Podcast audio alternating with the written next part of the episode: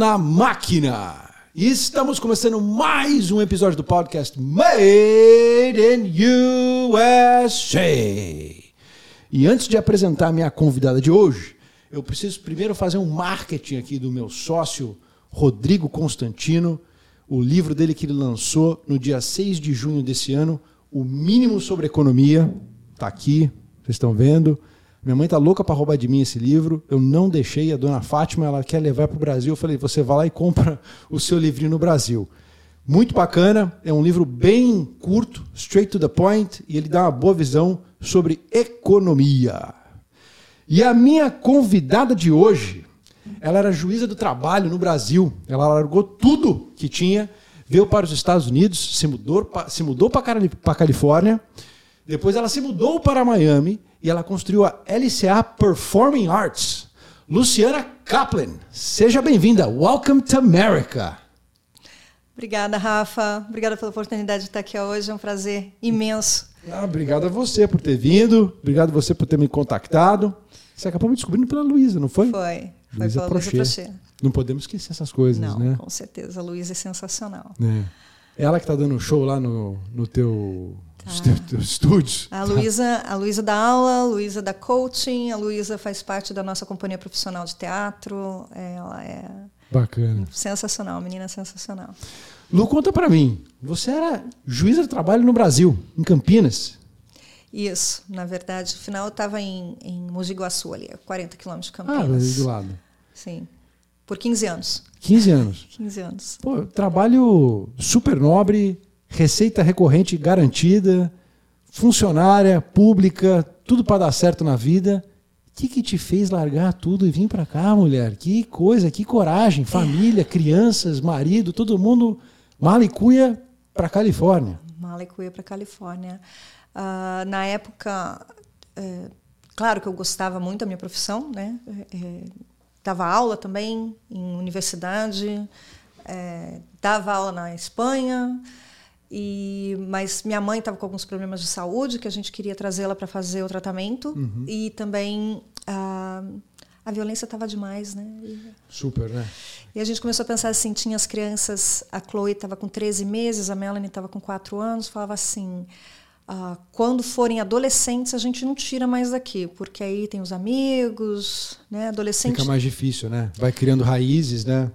É sempre mais complicado isso. Né? Isso. Né? E aí, vamos lá, então vamos lá. Vamos, e, e viemos com a cara e a coragem. Eu fico imaginando como é que foi quando você foi pedir as contas. Você falou assim: não, olha, gente, eu, eu vou deixar de ser juíza. Como assim? Você não explica para mim. É. Você conseguiu passar em tudo, todas as provas, largar tudo, vai vir para cá agora? Como é que é isso?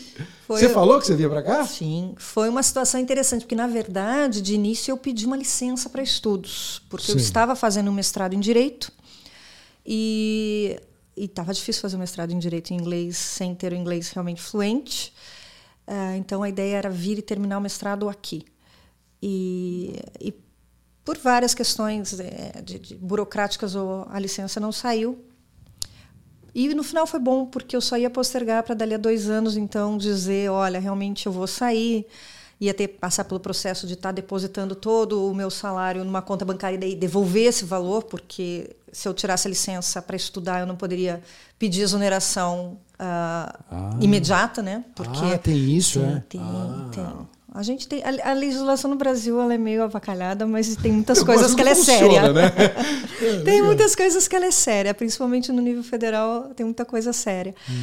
E, então foi bom que eu não posterguei a decisão, porque realmente no final, e dali a dois anos, eu ia fazer isso, chegar lá e dizer realmente vou sair. Mas Dizem que virou mito, né? Que no tribunal, quando alguém reclama de alguma coisa, fala: olha, não tá bom, não tenho servidor, não tenho isso, não tenho aquilo. Fala assim: não tá bom, faz que nem a Luciana, pede exoneração e vai para Califórnia. vai para Califórnia, né? Então virou. Só que é bom demais, cara. não reclame, né? Tem que ser muito melhor para você reclamar de alguma coisa. Pra ir, é. Porque realmente é uma coisa. Eles demoraram tempo para publicar. Eu estou tentando lembrar quanto tempo demorou a publicação, porque eu mandei a carta de exoneração, mas demorou mais de mês para ser publicado no diário para ter efeito. E as pessoas ficavam me ligando: Você tem certeza? Você tem certeza? Hum. Você não quer mudar de ideia? A gente rasga a carta, que faz de conta que tempo, você nunca né? fez Ainda isso. tempo, né? Nossa. É, é porque realmente, né? Quando Já eu balançou? Uh, não, na época não, porque a questão familiar era muito mais, muito mais relevante, muito mais é. importante. É... Hoje você, eu... você entrar no, nos seus detalhes específicos, Lu, assim, por curiosidade, você, você é preço tabelado, né? Quanto que ganha em média um juiz, um juiz de trabalho lá no Brasil? Isso é para o Estado? Como é que funciona? Não, sei. O juiz do trabalho ele é um juiz federal. Tá. Então ele recebe o salário dele, ele fica vinculado, ele, ele vai proporcionar ao salário dos ministros do Supremo Tribunal Federal. Então você calcula qualquer salário federal, o ministro do Supremo ganha X, que é o hum. teto. Ah. Já acabou você, de aumentar bastante, né, recentemente, né? Aí você reduz 10% para o ministro do Superior Tribunal de Justiça para os outros tribunais superiores, aí você reduz 10% para os juízes do tribunal, 10% para o juiz de primeira instância. Entendi. E daí menos 10% para o juiz substituto. Eu já estava como juiz a titular. Ah, é, é que esses aumentos de salário, eles são interessantes porque, assim, é, o juiz fica muito tempo sem reajuste nenhum. Ah, isso eu não sabia. É muito tempo sem reajuste nenhum. De repente, você recebe uns reajustes muito loucos, assim. Então, Entendi.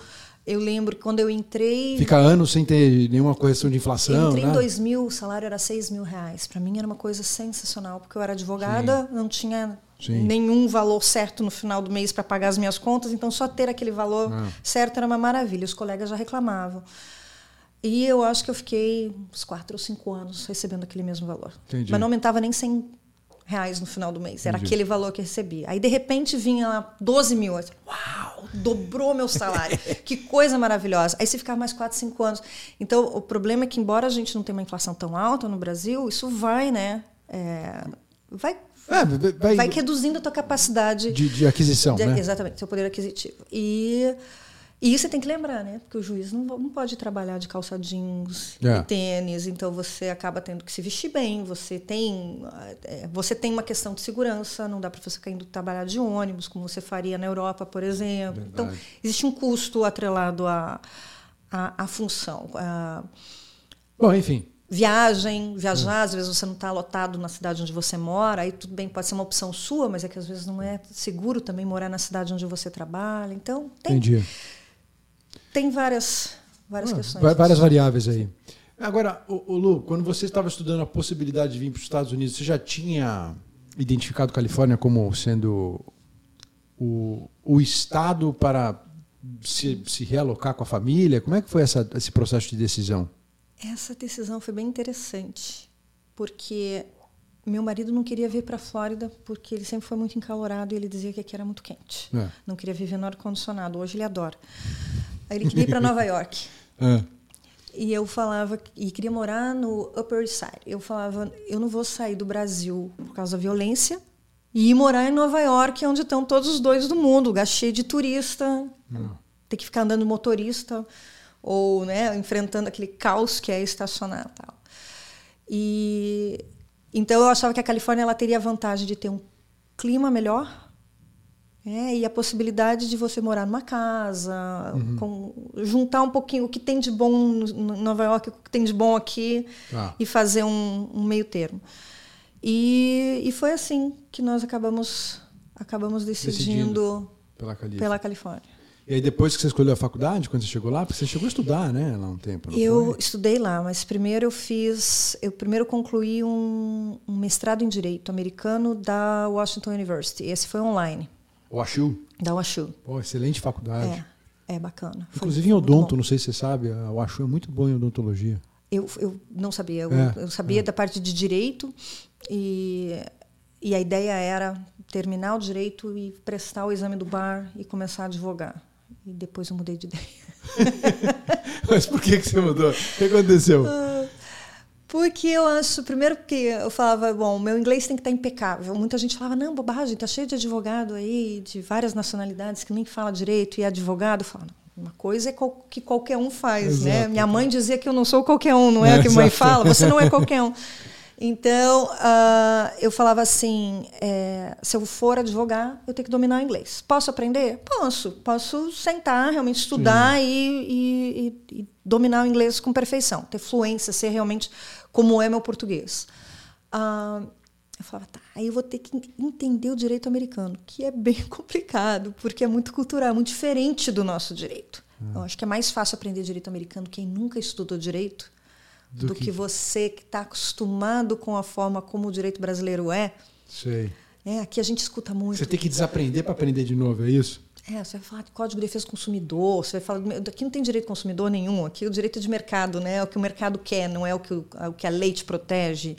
Ah, eu, porque o direito do dano moral, dano moral aqui é muito, muito diferente do como é o de dano moral no Brasil. Então, assim, muita coisa muito diferente. Falar, ok, mas tudo bem, posso, posso, posso sentar e estudar, tenho capacidade de fazer essa uhum. adaptação.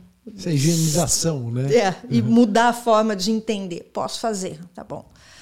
Falava, tá, e aí quando eu terminar de fazer isso, eu sento, presto bar e passo. E eu vou fazer o quê? Eu vou virar trainee num escritório para aprender a fazer, é. porque o direito é muito peculiar, como imagino que outras profissões também, mas é, a prática é muito diferente do que você aprende na teoria.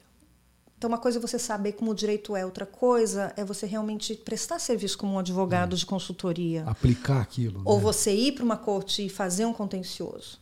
Então, aí eu falei, quer saber? Eu tive minha cota de gente brigando eu tive minha cota de gente se matando, de briga, de. Não, não, não, não vira plantinha, não sobrevive sala de audiência. Uhum. Não, nem cactos. Não uhum. sobrevive. A energia é tão pesada. Para quem tem dúvida de que a energia existe, que pode afetar gente, bicho, planta, existe. É você planta, você coloca uma violeta na mesa de audiência, no dia seguinte ela está seca. É Sério? É impressionante. Eu não duvido. Impressionante. Falei, quer saber? Pode botar água pra caramba, ela vai morrer. Vamos fazer coisa boa, vamos fazer coisa feliz, vamos fazer coisa que deixa as pessoas alegres, né? Você pensa bem, uma, uma um processo, ninguém nunca sai feliz, né? É. Porque. É. Alguém se me perde, Quem né? perde sai infeliz porque perdeu. É. Quem que ganha sai infeliz porque demorou para ganhar. Olha só. Ninguém sai feliz. Porque quem ganha também não queria ter que está envolvido naquela, naquele litígio para ter o direito dele reconhecido. Então, não, não, existe felicidade no Poder Judiciário. O Poder Judiciário é, não é à toa que a gente veste preto lá. Né? Verdade, né? Não é à toa que se veste preto. Então, é, eu falava, eu, eu, tive minha cota. Né? Ninguém sai feliz do assunto, né? Advoguei entre, entre advocacia e magistratura, foram quase 20 anos. Ok, dei, dei, tive a minha colaboração com com a sociedade em tentar fazer né, um, um, trabalho bacana. Tinha um compromisso muito grande, ser eficiente, ser rápida, ser ágil, uh, enfim, de, de, de, aplicar métodos para fazer, é, é, tentar ter mais celeridade, enfim. Sim. Mas eu falei, agora deu, chega, vamos então fazer você chegou a ficar quanto tempo na Washington uh, State University? Eu fiz online. Você fez online? Eu fiz online. Então, Foi, foram dois anos. Dois anos? Dois anos. Então você acabou o mestrado? Sim. Ah, você acabou, Sim, pelo menos. Acabei, ah. acabei mestrado. Acabei você só não fez o bar? Não fiz o bar. Ah. Mas tenho o meu LLM. Tá. O bar seria o equivalente ao OAB no Brasil. A OAB do né? Brasil, isso. Que é o que te habilita a advogar. A advogar. Não, nem, nem, a, nem tirar a licença para advogar como, como advogada brasileira, que eu, eu não. Você não quis se meter nisso. Chega. Ah, pelo menos você acabou o curso. Chega, sim. sim. Mas, mas Lu, como é que você sai de direito e vai parar dentro do mundo das artes? Né? Isso que eu mais curioso. Foi Hollywood que te deixou? Então... O bichinho de Hollywood te picou? Então, na Califórnia eu comecei, porque lá é muito fácil, muito acessível isso, né? Eu comecei a estudar cinema, que é uma coisa que eu sempre curti. Eu, hum. na época dos VHS, lembra? Sim, das fitas VHS. Sim. Final de semana era ir na locadora e pegar sete, oito fitas e passar o dia, os dias tomando sorvete e assistindo filme, né? Sim. Qualquer tipo de filme. E sempre curti muito a ideia de fazer roteiro e de produção. E lá se tornou mais fácil, mais viável, muito fácil de você ter locação, você tem muito ator disponível para para contratar para fazer. E assim começamos a, a, estudar. A possibilidade. E a, a produzir dirigir e, e produzir. Comecei até a fazer um curso de animação Sério? Comecei a fazer uma faculdade de animação e desisti daí também. Porque eu fiquei doente e aí é, ah. nesse, tive que interromper e depois não, não retomei. Até porque eu não sei porque que o pessoal acha que animação é coisa para criança, né? Ah. Porque live action é muito mais fácil do que animação. Fazer uma animação é muito trabalhoso, né? é, é. bastante trabalho. Bem... O que, o que, o que, que sobre a animação assim? Bom, você acaba é, é, atrasando, retardando mais o teu, o teu processo para você poder virar efetivamente uma animadora, sei lá, de uma Disney, seja lá o que for? A animação, ela te pede muito tempo, muita dedicação, muita paciência. É, qualquer que seja as formas que você vai adotar para fazer animação, é, você tem que pensar que são 25 fotos por segundo tá para você fazer o. E como é que você adapta a movimentação. Então, todos os princípios que regem a elaboração da animação é bem complexo. Nossa. E... Bastou um mês naquele negócio lá, você falou, não é para mim. É, não, eu fiz um pouquinho mais. Eu ter feito uns seis meses de aula eu falei, não, eu sou muito, muito ativa para entrar, para ficar nesse na elaboração da animação. Então, muito analítico. É, é muito, você tem que ter realmente muito foco, paciência e paciência para fazer. E aí foi, foi mantive a coisa do, do, do live action. Tem três Lá na Califórnia fiz três. Foram dois curta-metragens e um featurette, que é o que é o intermediário, né? Passa de 40 minutos, então ele não é longa-metragem, mas ele já não é mais curta também. Ah, chama live action isso? É, live action é o filme, né? É o, filme, filme ah, com, tá. com atores, com. Mas era a produção disso? Produção. Produzia, contratava os atores, redigia, fazia os scripts e comecei a produzir lá. E nisso comecei a fazer muito contato. É, mas você conheceu é. muita gente famosa, imagino, sim, isso aí, né? Sim. E muita gente. Tanto... Quem que você conheceu que você pode falar pra gente? Assim, você falou, pô, cara aqui vale a pena. Se é que você pode abrir, né? Não sei. Ai, deixa eu pensar, quem que dá para mencionar, assim. Os, os, que são mais fáceis de mencionar, na verdade, é o pessoal do teatro mesmo, é o pessoal que Sim. fez Broadway e, ah, que, tá. e que mora na Califórnia hoje. Entendi. Então a gente tem o Ivan Rutherford, que por 20 anos ele fez o protagonista dos Miseráveis, do Lemis. Sim. Uh, e agora há 20 anos ele é coach vocal lá e trabalha com várias celebridades em LA. A gente tem a Kathy Rigby, que foi quem popularizou a ginástica é, olímpica aqui nos Estados Unidos na década de 70. E depois ela virou uma performer na Broadway, começou oh. a cantar, atuar, dançar. E ela fez o Peter Pan por mais de 30 anos. A última vez que ela fez o Peter Pan, ela estava com 60 anos de idade. Sério? Voando no palco. que lindo. Ela é também uma pessoa sensacional, sensacional. Deve ter carinha de criança, né? Então, pelo menos. É, né? porque ela é pequenininha, é pequenininha, ela é baixinha. Legal. E é bem legal. O filme, o Peter Pan dela dá para ver na Amazon. Tem, ah, tem, tem, a versão do musical no, na Amazon com ela. E... Você levou teus filhos para esse meio também? Sim, sim. As meninas, eu tenho duas meninas, elas cantam, dançam, atuam, fazem teatro, fazem. É... A Mel teve participação em um dos curtas, uh... fez outros curtas lá na Califórnia com outros produtores, ah. outros diretores. Então a influência dessa turma aí de Broadway e, e, a, e, as, e as suas filhas também inseridas nesse meio foi o que te levou a querer empreender nesse segmento, então? Foi porque, de uma certa forma, porque o que aconteceu foi que quando eu cheguei uh, em Miami, nós é, começamos a procurar um lugar para elas fazerem aula de dança, aula de canto, né, aula de teatro.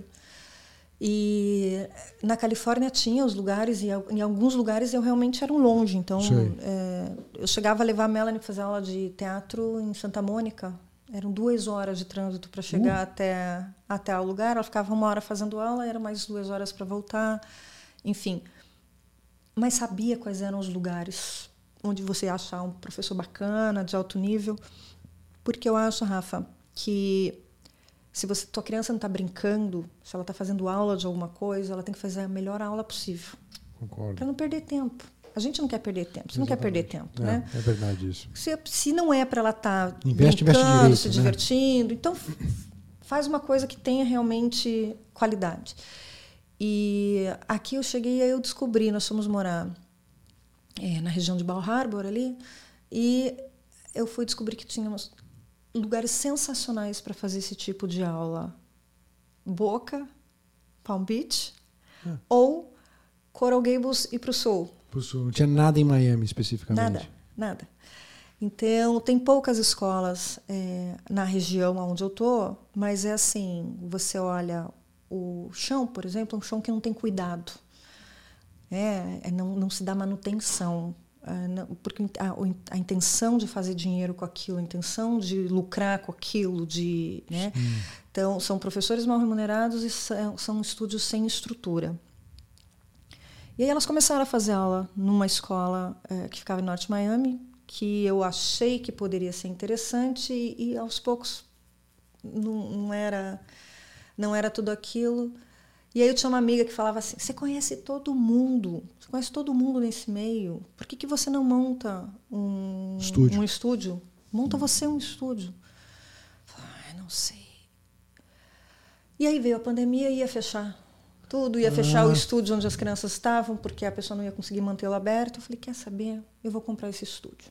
Aí comprei o estúdio. Ah, foi assim? Você comprou? E aí contratei, montado. comecei a contratar professores, porque aí eu cheguei era assim. Era a menina que tinha 17 anos, que fazia aula há 10 anos lá, que dava aula de hip hop. Mas assim, você nunca tinha tido um business antes? N você nunca não, tinha empreendido? Não, não. Eu tinha feito um MBA enquanto eu estava na hum, Califórnia, mas aí, deu, de eu ter que fazer administração, não. É. é. E, e, e, e, num negócio que você conhecia como aluna, né? Você não conhecia Sim. como. Ou, ou, como cliente até, por causa das suas filhas, né? Tinha mas... a visão da mãe. Eu, eu, eu estava já há dois anos no board do McCoy Rigby. Que ele, porque a deles, a, o estúdio deles na Califórnia é uma non-profit, então eles têm um board. Então, eu participava de reuniões mensais, eu acompanhava como é que eles faziam a administração, mas não administração no dia a dia. Desculpa a minha ignorância, qual era o nome desse lugar? McCoy Rigby. McCoy Rigby. É. E o que, que é isso? É eles têm, eles têm agora parecido, só que o deles é non-profit, né? Sim. Eles têm uma companhia de entretenimento em que eles produzem shows da Broadway lá na Califórnia, no território americano. Ele ah. levou, por exemplo, Peter Pan para a Arábia Saudita em 2019. Tá. E eles têm um conservatório de, de artes que ensina atuação, dança, canto, produz shows com as crianças. É o, mais ou menos o que eu faço também. Entendi. Então eu tinha uma noção do negócio, mas eu também tinha uma noção do negócio lá, não aqui é, em Miami. E foi assim, comprei no meio da pandemia.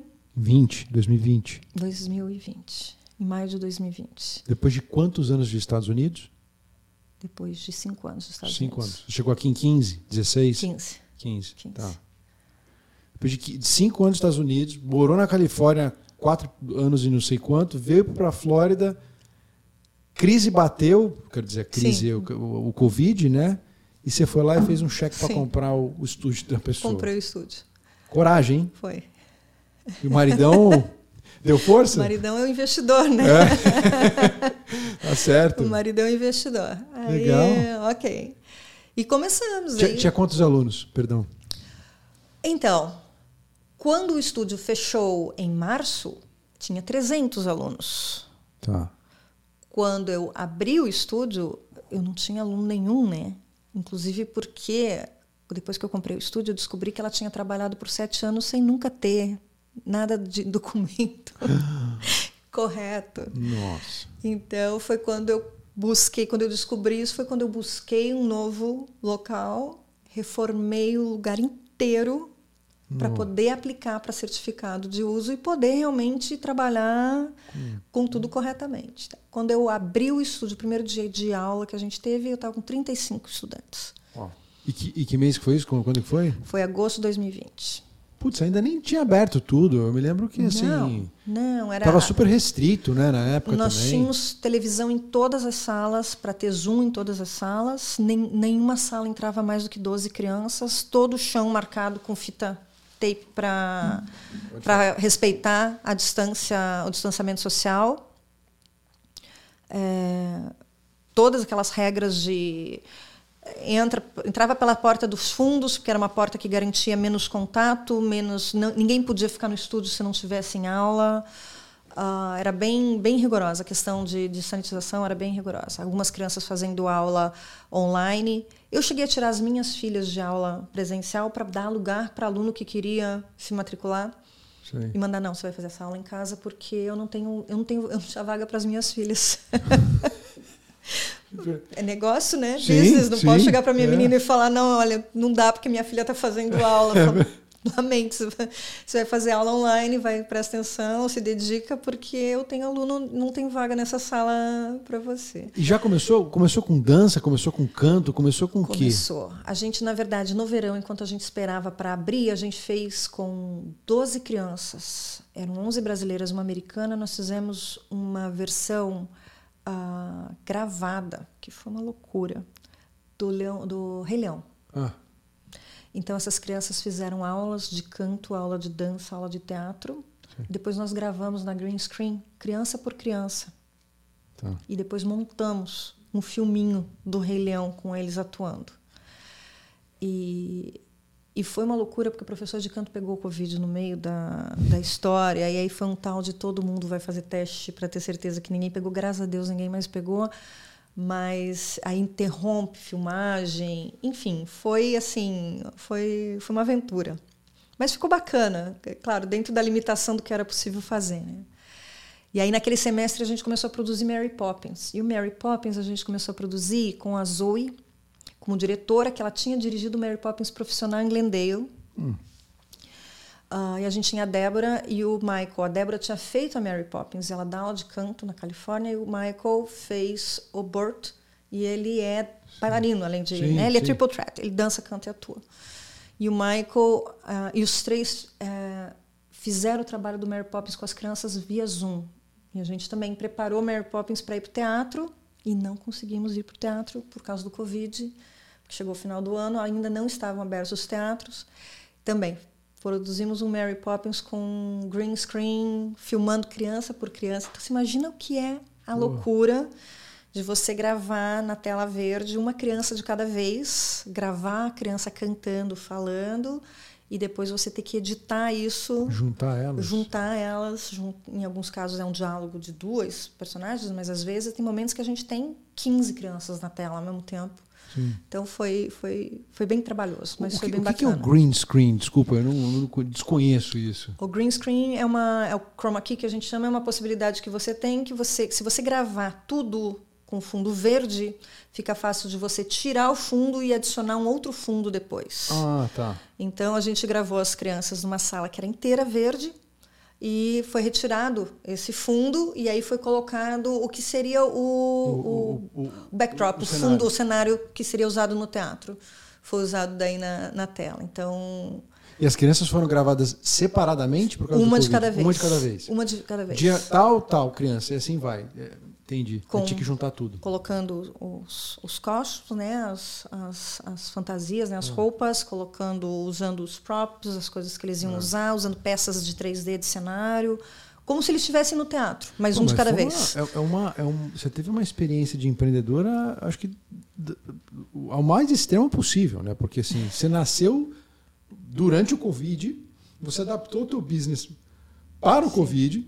A primeira grande peça que você fez você não pôde nem fazer presencialmente. Sim.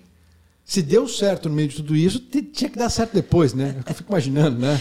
Sim, porque é, a, gente não, a gente queria evitar a frustração, porque poderia chegar para os pais e falar: olha, infelizmente, é.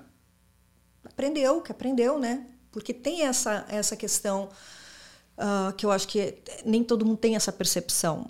Quando a gente está falando de produção de show Sim. com criança, é, que pode parecer coisa de de autoajuda, mas sim, não é. Sim, sim, sim, sim. que o processo é mais importante do que o resultado. É. É. Todo mundo fica preocupado com o dia em que vai estar no palco, com, com assistir o vídeo que foi feito. Com... Mas esse processo de preparar a criança para estar no palco é muito mais importante do que o dia que ela está de fato no palco. Porque é nesse processo que ela está aprendendo, é nesse processo que ela está evoluindo, que ela está desenvolvendo. Uh, mas mesmo assim, sem dúvida, né? O, o que quando você matricula o seu filho para fazer um, uma aula de teatro musical que vai é, terminar com um show, você quer ver o show. Você quer ver o show, né? O pai, pelo menos, quer ver o show, né? Então... É igual o pai que leva o filho para jogar futebol, né? No final quer ganhar campeonato, não tem jeito, Sim, né? A mãe então... fica frustrada se não vê, né? E assim foi. E começamos, e aí uh, mantivemos um grupo de competição na época tínhamos 12 crianças só competindo, porque também ir para a competição com Covid era uma loucura, né? porque as competições são. Uh, competição de dança, competição de atuação, você chega a ter milhares de crianças num, num, num lugar de evento, que pode tá. ser um hotel, pode ser um centro de convenções. E nós mantivemos, só que aí nós mantivemos basicamente solos. Tá justamente para não correr o risco da criança ficar frustrada de na hora de fazer a apresentação chegar lá e ó, não pode mais do que um no palco de cada vez. E também foi uma loucura, porque aí foi todo mundo com face shield para poder para poder fazer, mas nós conseguimos conseguimos manter manter o, o, o, o time de competição e finalizamos aquele primeiro ano com recital em Fort Lauderdale, em hotel, porque também não tinha teatro. Os teatros foram os últimos lugares a abrir e permitir, né? Porque uhum. realmente você senta todo mundo muito sim, próximo, sim. enfim. E fizemos um recital com quase 200 crianças. E foi bem, foi bem bacana. Foi... Então, do ponto de vista de negócio, assim, no primeiro ano já foi lucrativo? Sim. Que ótimo. Sim. Você saiu de quantas crianças para quantas anos? De 35 para quase 200. No meio de uma pandemia? Sim. Sim. A pandemia te ajudou ou não? Não. Não. Não. Eu acho que, bom, eu gosto de, eu tô falando eu, em captação de aluno, né? Porque não, eu fico imaginando, não. a mãe quer tirar a, a criança de casa aqui para fazer coisa, eu não sei, eu por isso estou te perguntando. Não, Atividade? Não, porque é, acho que foi limitado o número de famílias que realmente estavam dispostas a correr o risco, tá. sabe? Tá. E depois, Teve, claro, é, aquele lógico, grupo que assim, é, é. quero que meu filho saia, quero que meu filho socialize, tinha os que eu não aguento mais meu filho em casa, então vamos mandar, enfim, mas é, era, é mais restrito. O número de alunos agora que a gente está oficialmente, vamos dizer, fora da pandemia. São quantos agora? Uh, então agora a gente está reiniciando o ano, então a gente encerra o ano e mas a gente já está com quase 200 de novo. Então, Entendi. É E muita criança nova. Então, a tendência é realmente é, passar e chegar perto dos 300 alunos. Você, você, sente que a tua clientela ela é muito brasileira? Ela é bem diversificada? É bem diversificada. Você tem de tudo tem ali? de tudo. Americano, latino? Todas as origens, todos os grupos sociais, todas as cores. É bem diversificado. É bem misturado. Ah. E acaba sendo muito legal isso para porque né, a questão é. de aprender é. a, a, se dar bem com todo mundo, a se relacionar bem com todo mundo. Sabe? Você não tem pais do Brasil que vem para cá, que quer colocar o filho aqui pelo menos durante o, o verão? É Brasil, né? Vem eu, para cá em dezembro, quer fazer um curso. Eu acho que isso pode começar agora para essa temporada que está começando agora, porque ah. até esse verão é muito complicado se fazer planejamento muito em cima de hora, né? E, e, o Brasil ainda estava vivendo muito de restrição de uso de ah, máscara ah, e não pode viajar, enfim. Verdade. Ah, mas eu imagino que para o próximo verão, por exemplo, é um projeto muito bacana. Tem a criança, dá para fazer um campo uh, bilíngue, tá. em que você usa português e inglês. A criança vai desenvolver a habilidade dela em inglês, mas se ela não vai estar tá perdida, se ela não é fluente, porque temos professores falando português. A gente tem a Luísa, a gente tem a Laura. A gente tem o Lipe agora, que é um professor brasileiro que dançou na Broadway e está trabalhando com a gente também. É, então tem, tem uma equipe brasileira forte lá no, no, na parte de staff, né? E eu acho que sim, que é um, um projeto que pode ser bem bacana, como uma opção dos pais que querem vir curtir Miami, é, vai curtir ah, Miami, vai curtir sentido, praia, né? vai passear, a criança vai estar tá fazendo uma coisa. Ah, eu fico pensando até para aqueles pais que querem ter uma família vindo para cá, que assim integrar um pouco mais em outras culturas, quer conhecer gente da Europa, gente dos Estados Unidos, seja lá o que for, né? Assim, é, eu acho que é muito bacana você poder é, emerge, né? Durante uns 30, 60, 90 dias, um trimestre, né? Seja lá o que for para você. Dúvida antes de voltar para o Brasil. Sem né? dúvida. Seja uma experiência mais, mais curta, de algumas semanas, seja uma experiência mais longa. E para criança é sensacional, porque assim o Brasil ainda é muito limitado nesse tipo de, é. de. São Paulo tem alguma coisa, Rio de Janeiro tem alguma coisa, mas se você não mora em São Paulo ou Rio, você. E mesmo em São Paulo, dependendo de onde você mora, né? Você vai ter mais limitação de aonde você leva seu filho para ah. isso. E, e, fala, e até fala um pouco dos processos assim que você teve que estabelecer, porque eu imagino que deve ser uma profissão onde, você, como você está lidando com criança, você deve, deve ser cheio de regra, né? Não pode encostar ali, não pode limpar aqui, tem que deve ser complicado essa situação, né, com os pais, principalmente pai americano, né? Como é que é isso? É a, a cultura americana no trato com criança é muito diferente. Eu antes de fazer direito, eu fiz magistério. Eu fui professora de primeira série ah, por é? três anos. Então, eu era alfabetizadora no Brasil antes de, antes de fazer direito e depois passar a fazer estágio de direito e, e, fazer. Então, sempre tive muito próximo à educação, depois dava aula na faculdade, uhum. né? Enfim. Uh, é muito diferente, né? O, o, americano não espera que você tenha contato físico com, com é o filho isso que dele. te perguntar, né? É, não, não. É, é, eu lembro a, a Mel, quando no Brasil ela estava na escola americana e um dia eu fui buscá-la e a professora me contar. Escola Americana de Campinas? De Campinas. Ah. A professora me contar que um menino tinha mordido ela Tá. Mas foi porque ela abraçou ele. Ah. E eu. Sim, a culpa é dela porque ela não devia ter abraçado ele, por isso que ele mordeu. Uh, e isso tem muito a ver com essa cultura americana do não toque, não beije, Sim. não, né? Não é como nós que nos abraçamos, nos beijamos, enfim.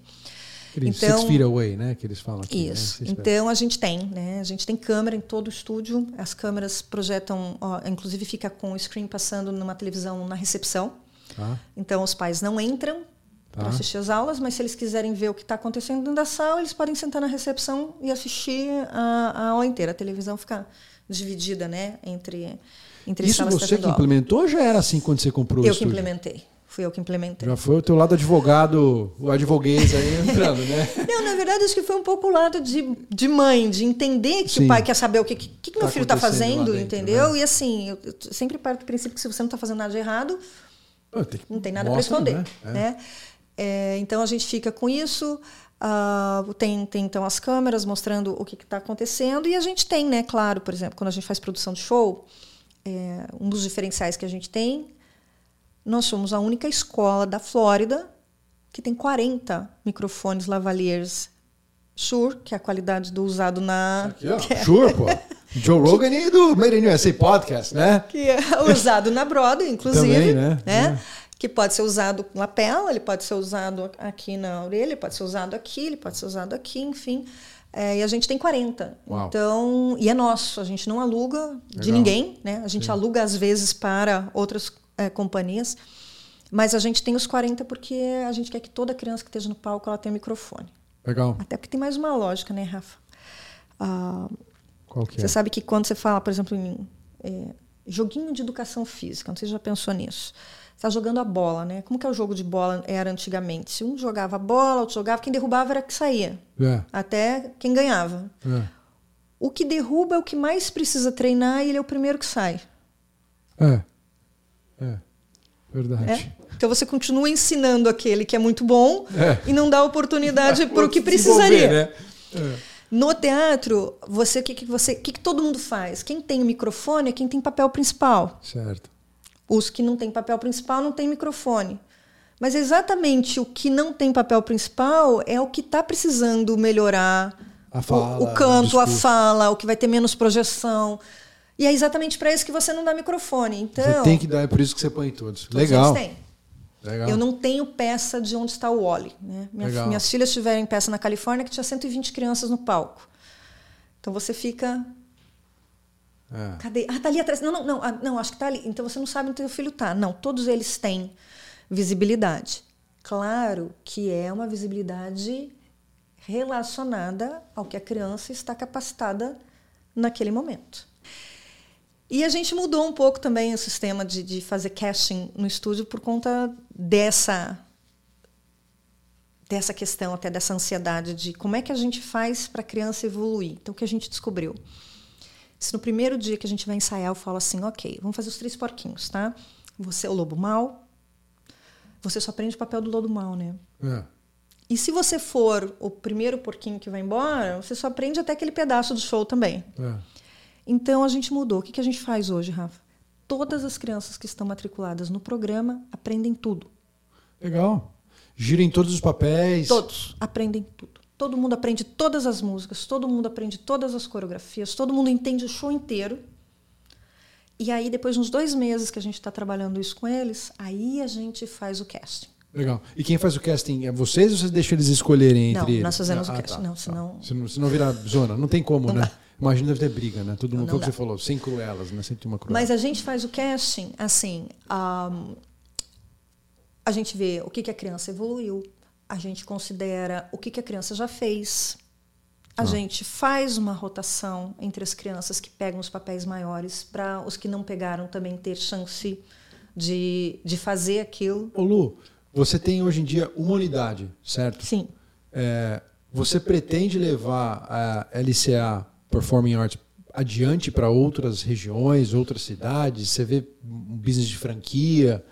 É, Eu acho que pode ser interessante. Não é algo que esteja nos nossos planos agora, imediatos, assim, curto prazo, até porque a curto prazo o que a gente está fazendo é agora realmente investir em aumentar a oferta, a gente deve iniciar agora alguns cursos de dublagem, Tá. que a gente não tinha.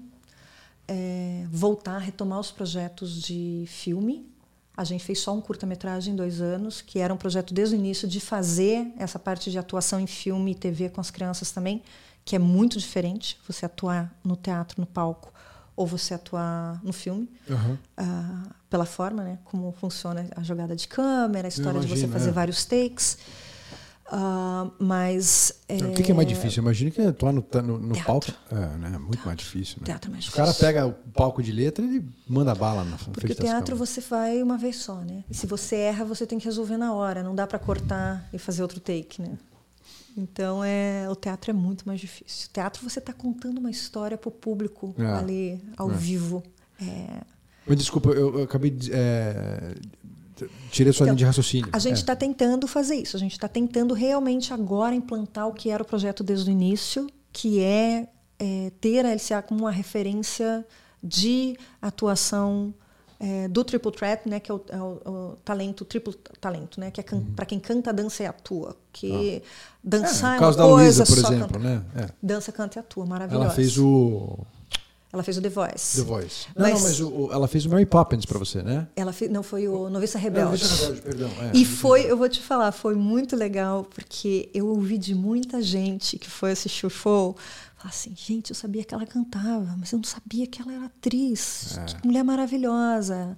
E é verdade, é o, é o mais difícil, porque é você saber atuar, você ser ator, você ser cantor e você dançar. Né? É, o, o que a Cláudia Raia faz no Brasil também, né? É. que é o, o, que tem o múltiplos talentos.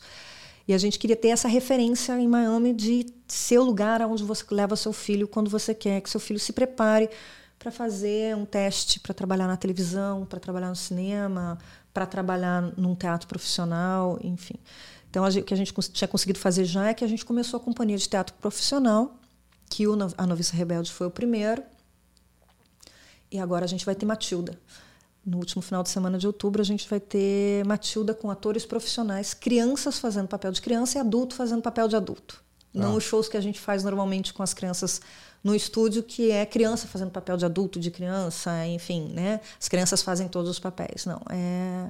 Isso, isso- perdão, isso é uma nova linha de receita quando você faz isso? Sim. ah, tá. Sim. É, tem que se E uma cadastrar. nova linha de despesa também. É, né? É, porque você tem que trazer gente mais bem preparada. Sim, né? na Noviça Rebelde nós tivemos quatro, cinco atores vindo de Nova York para atuar. Cinco atores vindo de Nova York. E, e é difícil de você pegar é, é, a autorização para poder fazer? Como é que funciona isso? Eu quero fazer noviça rebelde. Você liga para onde? Você fala com quem? Como é que se representa? Existem três grandes companhias que representam os, a- os autores desses, dessas obras.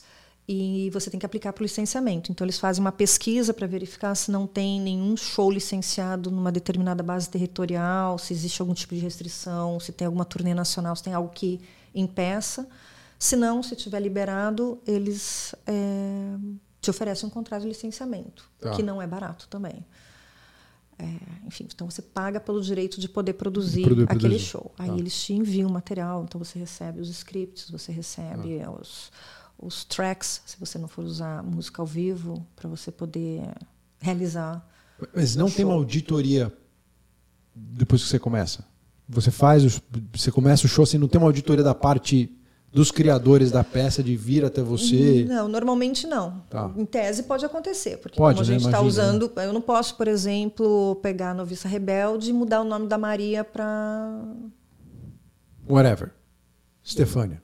Não posso. Tá. É, é, é, eu tenho que seguir. A, a- Existe uma certa liberdade de criação na questão das roupas que eles vão usar, na questão do cenário que eles vão usar. Você tem companhias que, que usam, que fazem alguns.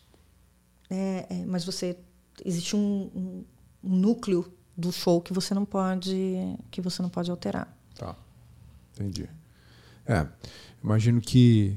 É, e- e- se você alterar, imagino também de- depois você tem uma quebra também com, com a turma e, e fica até compli- complicado de pegar novos, novas É, peças. E né? até é ruim para, na verdade, é ruim para o público, né? Você pensar, porque como são shows consagrados, As pessoas já têm uma ideia do que, que elas estão indo assistir, né? Você é. vai assistir Frozen no teatro, você já sabe o que, que você é, vai exato, ver. Você não é. espera que nada mude. É. é. né? Você sabe que a Elza é a Ana. Se aparecer lá e falar que é a Mariazinha, você vai falar, como assim Mariazinha, né? Mariazinha? Isso não estava quando assisti. É, né? não era assim é. quando eu vi. Então, existe uma né, música, né, alterar a música, enfim. Então, a gente. É a questão de direito autoral ah. mesmo, a gente segue e observa os termos do contrato. É Mas qual, que, é qual canhar do seu negócio? Assim, onde que pega o teu crescimento? Assim, o que, que te atrapalha se você decidir amanhã investir no negócio? Qual que é a parte mais difícil, o gargalo? A parte mais difícil de você. De você poder crescer. É, é gente? para poder. Eu acho que existe uma dificuldade de mão de obra qualificada para você ter professores de qualidade. E aí eu prefiro ter menos alunos tá. e oferecer bons professores. Tá. É, que é o que eu tava, tinha começado a falar, é, que quando, por exemplo, quando eu comprei o estúdio que existia lá, era assim, criança que cresceu dentro do estúdio fazendo aula de dança já dava aula de dança. Uh, professor que não conseguia emprego em nenhum outro lugar dando aula.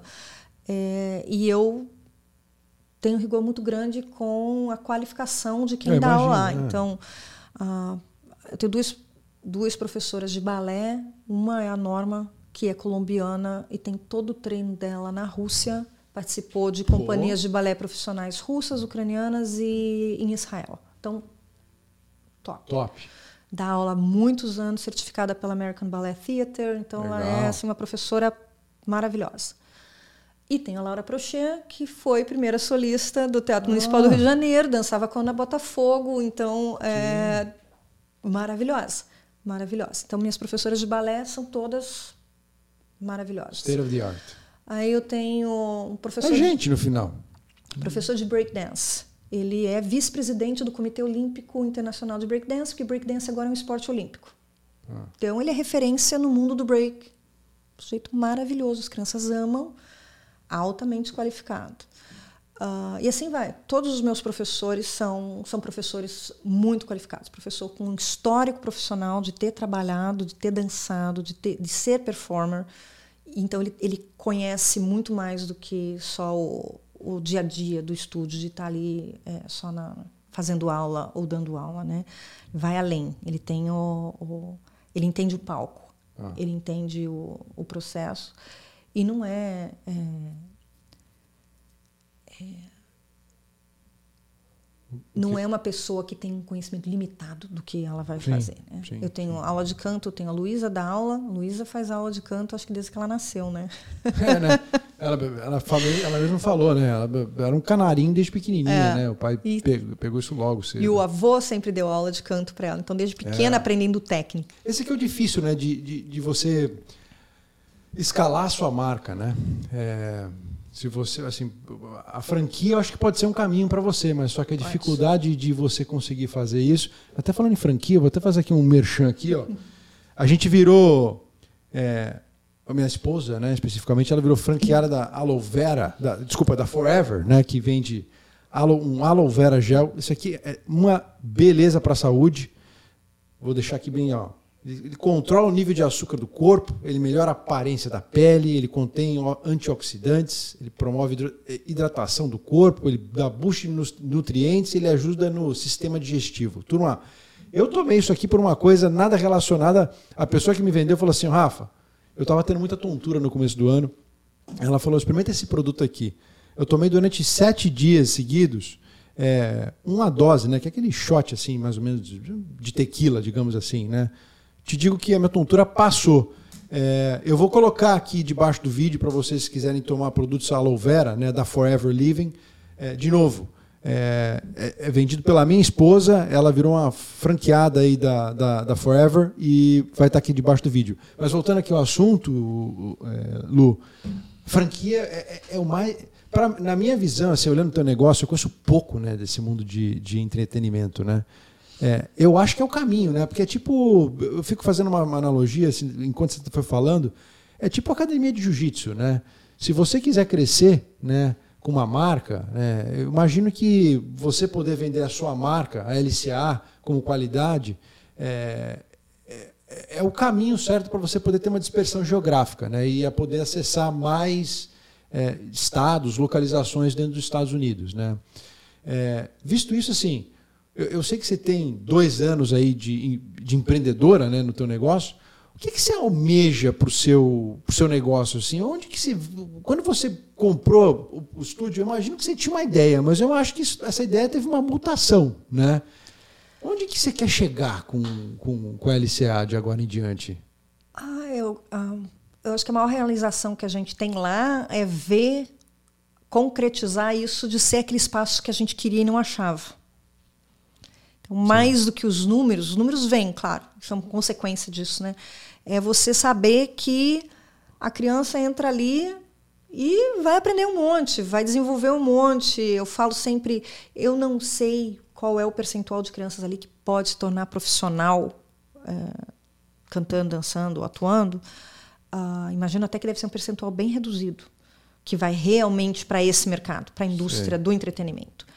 Mas uma coisa eu tenho certeza: criança que entra ali nunca na vida vai ter dificuldade de falar em público, de participar de uma reunião, de apresentar um, um relatório numa Legal. reunião, de atender um cliente, de, fazer vender um alguma coisa, de fazer um podcast, claro.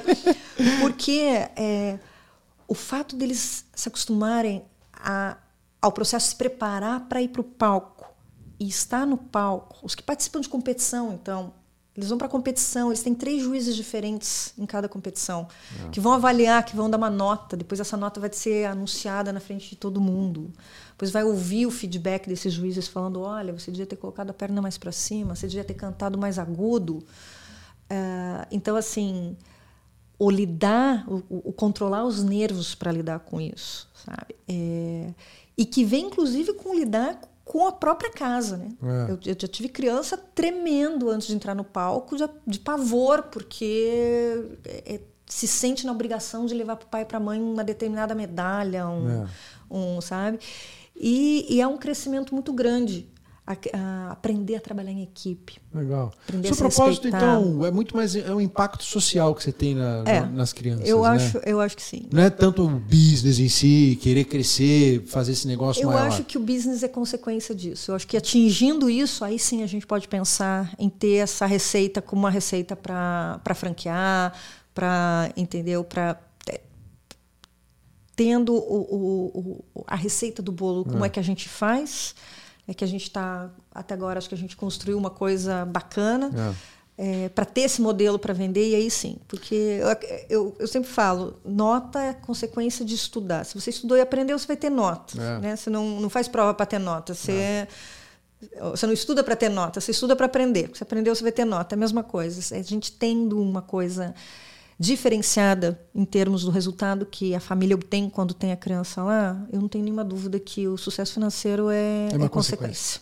consequência. É consequência disso. É engraçado que assim, eu, eu conversando com você, eu fico pensando, puxa, mas como é que ela foi se meter dentro de direito e hoje em dia está no mundo das artes? Você vê que a pessoa você nem passa recibo, né, de que algum dia você trabalhou com isso, né? Acho que isso é engraçado. Você vê que você pensar, por exemplo, pensa num advogado criminalista que faz júri. Ele é um ator, né? É, verdade, é um ator. Né? Um Nossa, advogado é de júri, ele é um ator. É verdade, é verdade. Ele tem, ele, ele não. Né, o tipo de, de conduta de um advogado no júri é. é. Ele, ele é teatral, é né? Teatral. É teatral. É teatral. Né? É teatral. Se você vai fazer uma sustentação oral no tribunal, é, é, teatral, entendeu? Então tem uma certa. Verdade, eu não tinha pensado O uso da oratória, né? Bacana, pô. Fico feliz aí de você ter se encontrado. Eu desejo muita sorte aí para LCA, LCA Performing LCA. Arts. Isso aí. Obrigada. Turma, recebi hoje aqui Luciana Kaplan.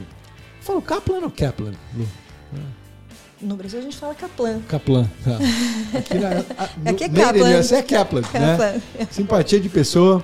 A gente se vê quinta-feira que vem. Lu, obrigado por ter vindo. Eu que agradeço. Valeu. Beijo, turma.